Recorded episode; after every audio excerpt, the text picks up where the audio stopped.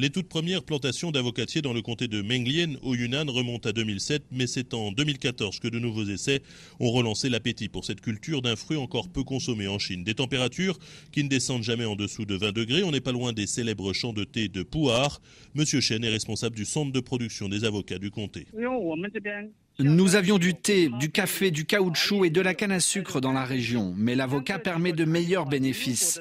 Il n'y a pas beaucoup d'endroits en Chine propices à cette culture. L'avocatier est exigeant concernant son environnement naturel et ici le sol répond à ses besoins. Et puis cette production répond aussi à une nouvelle demande en matière de santé et d'alimentation.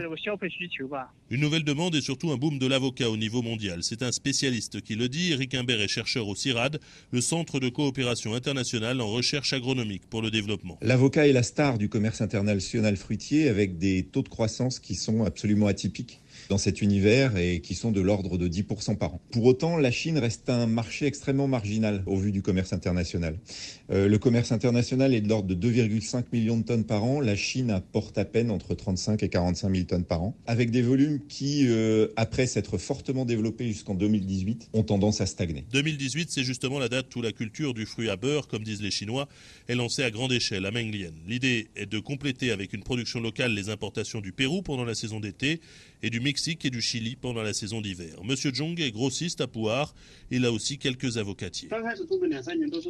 Au début, on a investi à perte. Ce n'est qu'au bout de la quatrième année que nous avons commencé à réaliser des profits.